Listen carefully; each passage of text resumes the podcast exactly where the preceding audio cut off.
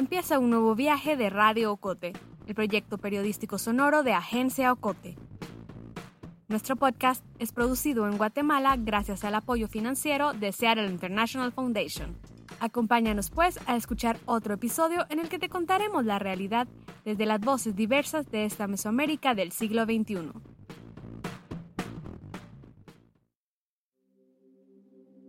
Y el 20 de octubre, ella está ahí en el hospital, está en el segundo nivel, y ella veía una ventana y recuerda que solo veía luces extrañas como unos reflejos de algo. Ella es la periodista Marta Sandoval. Y cuando empiezan a sonar los disparos y se oye ese estruendo del de la revolución. Marta cuenta lo que en el 2012 le narró Esperanza Barrientos, una de las mujeres que exigieron la renuncia del dictador Jorge Ubico el 25 de junio de 1944. Todos los pacientes del hospital corren y ella recuerda haber visto correr hasta gente arrancarse los sueros y correr y salir. Ese 25 de junio la policía del presidente Jorge Ubico abrió fuego contra las manifestantes. Murió la maestra María Chinchilla. Ocho mujeres resultaron heridas, entre ellas Esperanza, quien recibió un disparo en la pierna que la ató a una cama por más de un año y ella obviamente no se podía mover porque ella tenía la pierna en el trapecio. Seis días después, el 1 de julio de 1944, Jorge Ubico renunció y Federico Ponce Baides tomó el poder. Continuó la represión, la censura, el espionaje. En la madrugada del 20 de octubre, un movimiento cívico y militar arremetió con armas contra el nuevo gobierno. Doce horas después, Ponce renunció. Y solo estaba cerca de la ventana y solo veía que, solo intuía que estaba pasando afuera y así pasa ella el, el 20 de octubre. Eh, dice que no se asusta porque ella nunca ha sido miedosa, eso nos decía. Y hasta después es que se entera de lo que, de lo que ocurrió. Soy Alejandro García, periodista de Agencia Ocote. Es 20 de octubre del 2020 y hoy haremos un viaje en el tiempo. Retrocedamos 76 años. Te contaré cómo era la ciudad de Guatemala en 1944, cómo este movimiento terminó con 13 años de dictadura e inauguró la llamada Primavera Democrática en Guatemala. Es una historia que se ha contado innumerables veces, desde diversos ángulos. Hoy, 20 de octubre del 2020, año en el que una pandemia obligó al mundo a encerrarse, tres personas, entonces muy jóvenes, nos contarán cómo vivieron aquel 20 de octubre, también desde sus propios encierros. Ellos son el abogado Jorge Mario García Laguardia, la poeta y periodista Ana María Rodas y la periodista Marta Sandoval, quien tomará la voz de la maestra Esperanza Barrientos. Hoy 20 de octubre, en Radio Cote, te llevaré hasta la revolución del 44.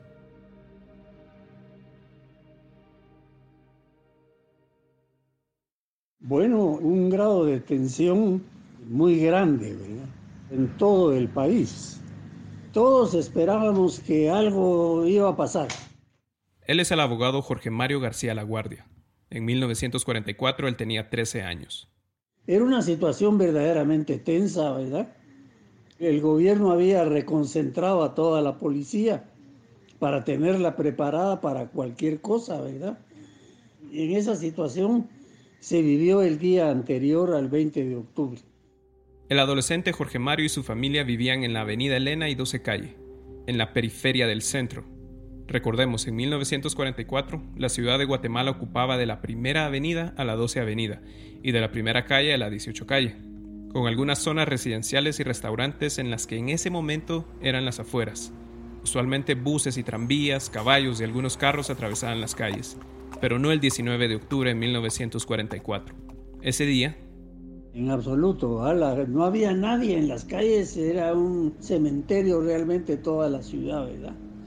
Todo, todo estaba cerrado porque tenían temor, los dueños ¿verdad? tenían temor de que pudiera pasar cualquier cosa. Dice Jorge Mario que hasta las escuelas se habían cerrado, pues los maestros se habían declarado en huelga. Los rótulos de las marquesinas de la Sexta Avenida estaban apagados, los restaurantes, los almacenes, los cines, todo cerrado. El escritor y dramaturgo Manuel Galich en su libro ¿Por qué lucha Guatemala? escribió que este paro inició el 16 de octubre, pero agentes de la policía con sus chaquetas verdes, sables y revólveres, y algunos a caballo, sí rondaban las calles. Otros guardias permanecían quietos como estatuas, no hacían nada, dice Jorge Mario. Que los ponían ahí como para mantener el orden, ¿verdad? Y establecer un poco de, miedo en la población al ver que había policía ordenada, pues, ¿verdad? y cuidando la ciudad. Entonces era eh, como un mecanismo de, de control de la seguridad. Eso impedía que, que, la gente saliera a la calle, que hubiera manifestaciones, que era lo que ellos no querían que sucediera. Era un ambiente tenso. La gente prefería quedarse en casa por miedo, pero algunos salían.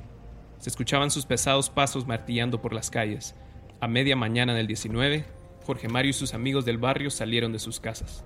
Salíamos a las calles a, a tirarle cinco a los, a los caballos de la policía. Entonces nosotros descubrimos que tirándole cinco los caballos se caían, porque resbalaban, ¿verdad? Entonces andábamos en las calles todos tirando, tirando cinco. Nos perseguía, pero no nos podían agarrar, ¿verdad? Si decían algo no oíamos.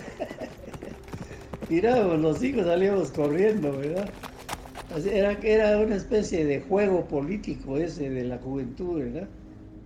A la vuelta de la casa de Jorge Mario, en la primera avenida y 12 calle, estaba hospitalizada Esperanza Barrientos, en el San Juan de Dios. Esperanza fue una de las ocho mujeres que el 25 de junio fueron heridas por la policía montada de Jorge Ubico. Una bala le perforó el fémur. Tenía la historia a flor de piel, que se la sabía de, como que hubiera, nos narraba las cosas como que hubieran pasado ayer.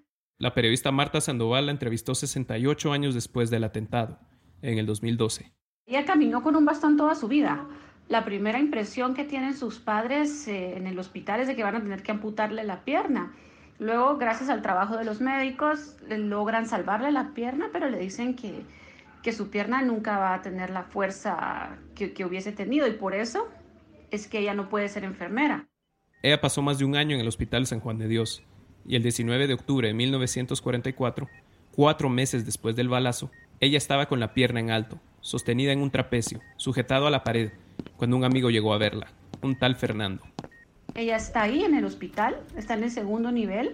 Le había ido a contar que al día siguiente iba a pasar algo muy fuerte para Guatemala y que le prometía que le iba a llevar una placa de un policía como regalo. Fernando le dijo, según el reportaje de Marta, que un grupo de estudiantes iba a hacerse arrestar para estar dentro de la Guardia de Honor y así ayudar a los revolucionarios desde adentro. No se lo podía informar con todas las letras, pero se lo dio a entender. Todas las personas con quienes hablé, todos los libros que leí, están de acuerdo en una cosa. Se sentía que algo iba a pasar. El historiador Rodrigo Fernández señala que lo que finalmente disparó la revolución fue un acto fortuito dentro de la Guardia de Honor. Ahí también, digamos, habría que entender que Guatemala era una sociedad acostumbrada a ser espiada, a ser vigilados, entonces que muy probablemente la fecha, hora y lugar eh, lo manejaran dos, tres personas, ¿verdad? El historiador explica que era común que meseros, peluqueros, empleadas domésticas fueran informantes del gobierno. Y menciono esto porque a pesar de la tensión y la expectativa, la poeta y periodista Ana María Rodas recuerda que en su casa todo era muy normal. Lo normal en su casa era hablar quedito, ella recuerda escuchar a sus padres hablar de Ubico, de Ponce, de la dictadura, pero al oído del otro, viendo a sus alrededores como esperando una emboscada, e incluso luego de la salida de Ubico, el 1 de julio, dice que todavía persistía el miedo de hablar en voz alta. Ana María tenía siete años. Pues mira, la verdad es que del 19 no recuerdo yo mucho porque después me fui enterando que todo estaba como medio cerrado, que la gente no salía de sus casas. Sabía de las manifestaciones, las había visto, reconocía el silencio y el secretismo, pero insiste que era algo normal. Esa noche ella se fue a acostar, como siempre, con un libro en la mano y una linterna en la otra, para leer debajo de las sábanas. Cuando ya aprendí a leer, yo tenía la costumbre de cerrar la puerta de mi dormitorio, pero mamá era muy sensible a la luz. Entonces mamá decía, Ana María, apaga esa luz, duérmete ya. Entonces yo conseguí una linterna y debajo de las sábanas metí el libro que estaba leyendo y la linterna y así seguía yo. Y así me quedaba dormida. Y así cayó la noche, con Ana María agazapada con un libro. Se quedó dormida. Todo era silencio. Era aquello un cementerio. Por ahí pasaba alguno que otro caballo, gatos brincaban en los tejados. Pasado la medianoche, el papá de Ana María despertó a todos en la casa. Y esa noche también, también nos dormimos porque sí recuerdo, ahorita lo recuerdo, No me había acordado nunca, pero ahora que me hablaste de eso, me acuerdo. Recuerdo que, que agarré la linterna cuando papá nos levantó, porque pensé, si papá nos está levantando a estas horas de la noche, algo malo está pasando, pero yo me llevo de linterna. Algo malo estaba pasando, dice. Algo sí estaba pasando. La revolución se había adelantado 45 minutos. Más después del corte.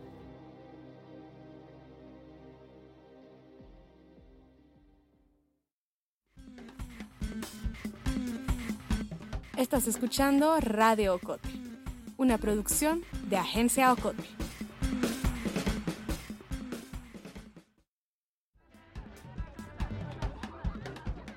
En Agencia Ocote queremos formar una comunidad activa.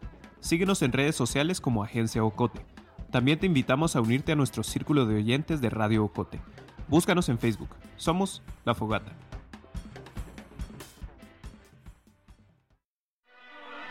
Democráticos que soplaban en el mundo en la lucha contra el totalitarismo nazi y fascista llegaron a tocar a Guatemala.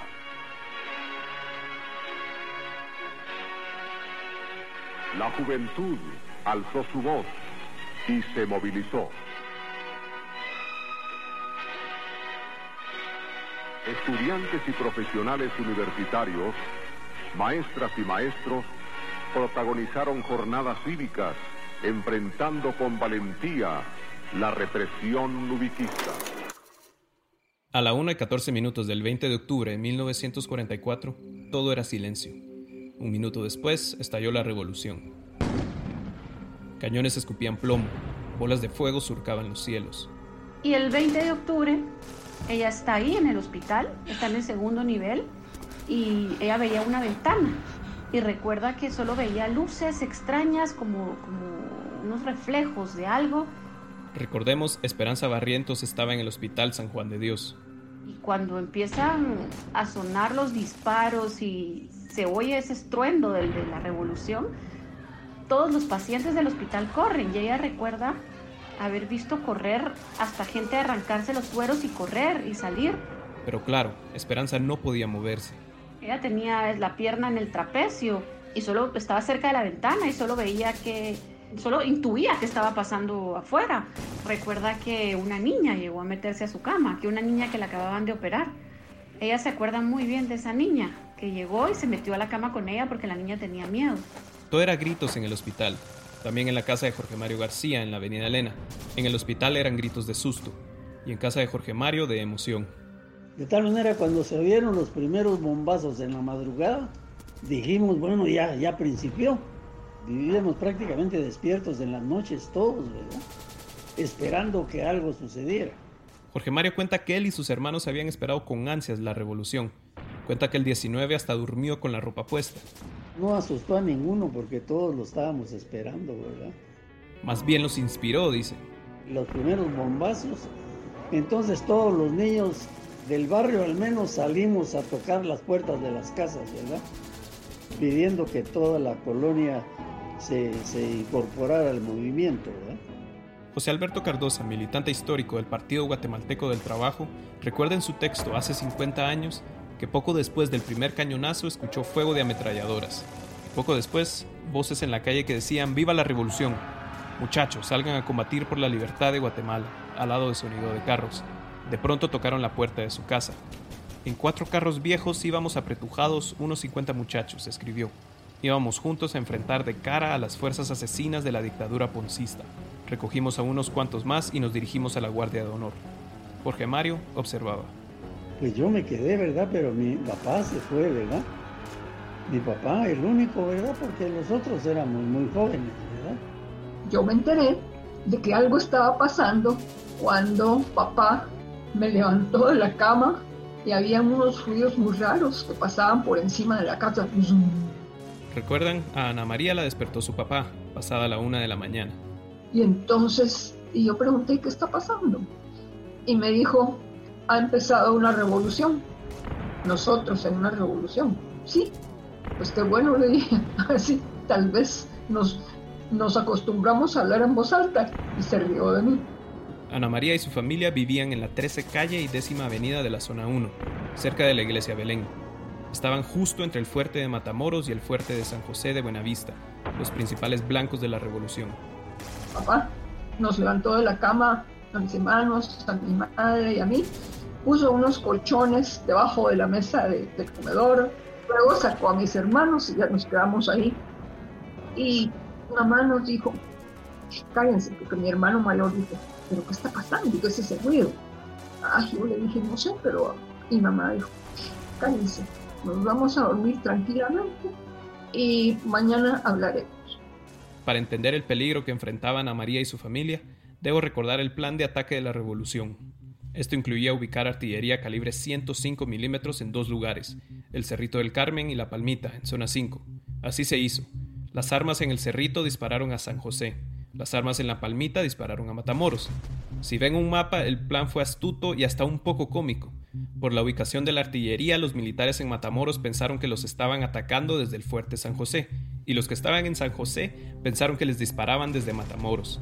Esto para confundir a los dos castillos y ganar tiempo precioso para el avance de la infantería y tanques, escribió César Augusto Silva en su libro 12 horas de combate.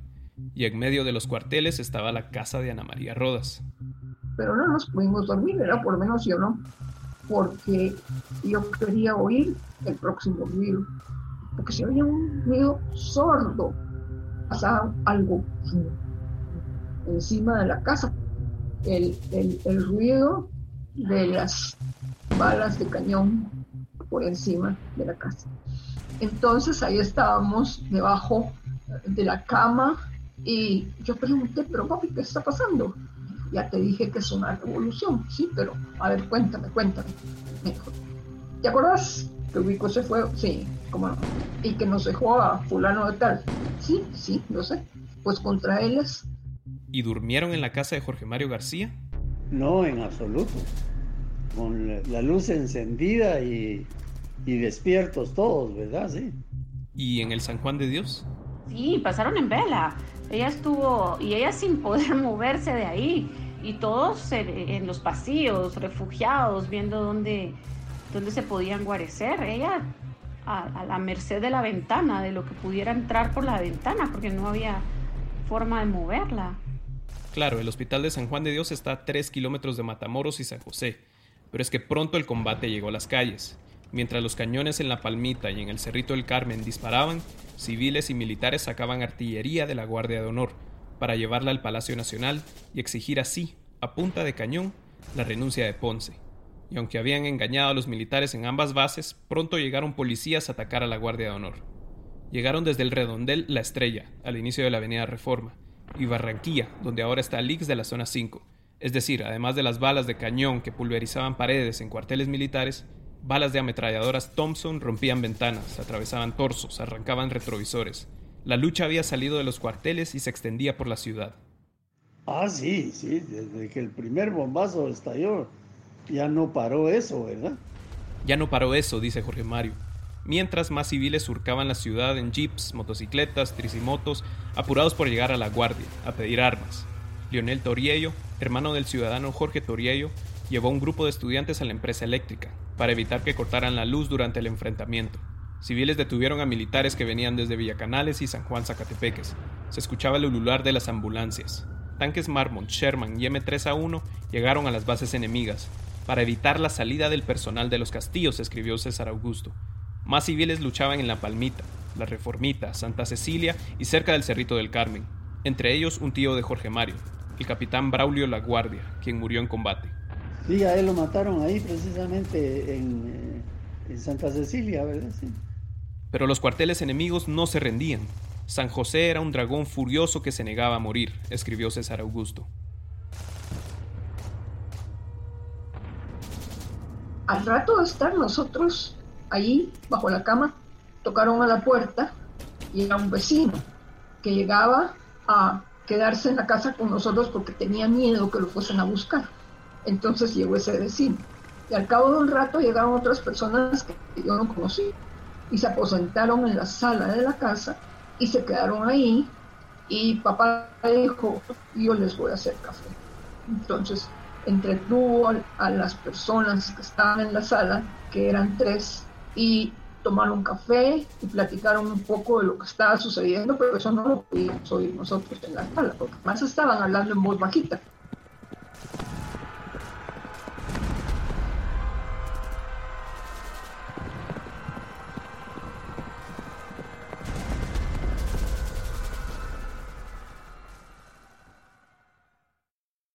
La batalla continuó toda la madrugada. A las 8 de la mañana, según cuenta Cardosa, la artillería que apuntaba al fuerte de San José impactó una habitación donde los militares guardaban la pólvora. Vimos volar en mil pedazos parte del castillo, escribió. Pronto ambos cuarteles enemigos mostraron banderas blancas. Manuel Galich escribió en Por qué lucha Guatemala que por la tarde Ponce se vio perdido, anunció su rendición y buscó asilo en la Embajada de México. Cuando él regresa, solo recuerdo que ella me contó lo emocionada que estaba esperándolo. ¿Recuerdan al amigo de Esperanza Barrientos, Fernando? Quien la fue a visitar el 19 de octubre al Hospital San Juan de Dios prometiéndole una placa de policía. Volvió, con la cabeza vendada, una bala casi lo mata. Y la va a buscar al hospital y le lleva la placa y le cuenta todo lo que está pasando. Y es el momento en el que ella empieza a tener noción de todo lo que había significado la lucha, de todo lo que se había conseguido con, con la manifestación que empezaron ellas, mujeres en silencio, y que concluía con muchísimo ruido. Para ella, ese momento tan doloroso de estar en, el hospital con las heridas tan fuertes, sin saber hasta ese momento qué iba a ser de ella, si iba a poder volver a caminar o no iba a volver a caminar, con un futuro totalmente incierto. Y en medio de esta situación tan dura, de estas sombras en las que ella está viviendo, le llegan una noticia así, que a decirle la, la revolución triunfó, aquí está la placa del policía, tenemos nuevos aires, nuevos vientos en Guatemala. Entonces, ella se emocionó muchísimo cuando recibe esa noticia y se emocionó muchísimo cuando me la contó. ¿Y el padre de Jorge Mario? Eh, al día siguiente, como en la tarde, en, en, la tarde regresó y después se volvió a ir. ¿Y su tío, el que murió en combate? Le pregunto si su padre le contó qué había pasado. No, mi papá era muy, él era muy reservado. ¿ah? En esa época los padres eh, no se relacionaban mucho con los hijos, ¿verdad? Eso nunca lo supe si estuvo o no estuvo cerca, ¿verdad? Pero que estaba en, que estaba en el lugar, pues en, en la zona, en Santa Cecilia, sí. Para Ana María, la revolución fue un parteaguas en la historia de Guatemala. Se habla y se dice la madrugada del 20, sí, pero la madrugada del 20 fue la puerta que se abrió para un tipo de vida completamente diferente. Como te digo, la gente empezó a hablar en voz alta, comentaba todo, ya no había temas prohibidos ni nada.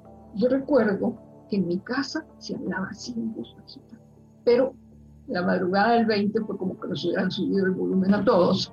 Y en el momento en que Arevalo tomó las riendas del país, Guatemala fue una cosa completamente distinta. Del 17 al 19 de diciembre de 1944 se llevaron a cabo las elecciones presidenciales de Guatemala.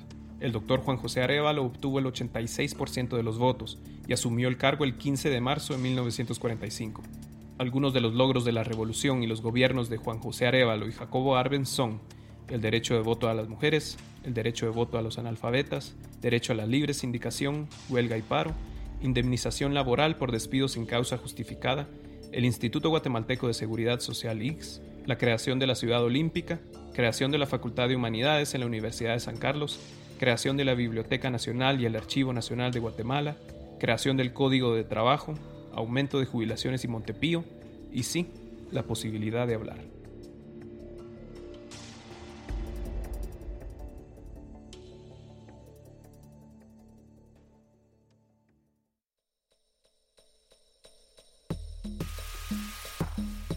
La historia de hoy finaliza aquí, pero aún nos quedan muchas voces por escuchar.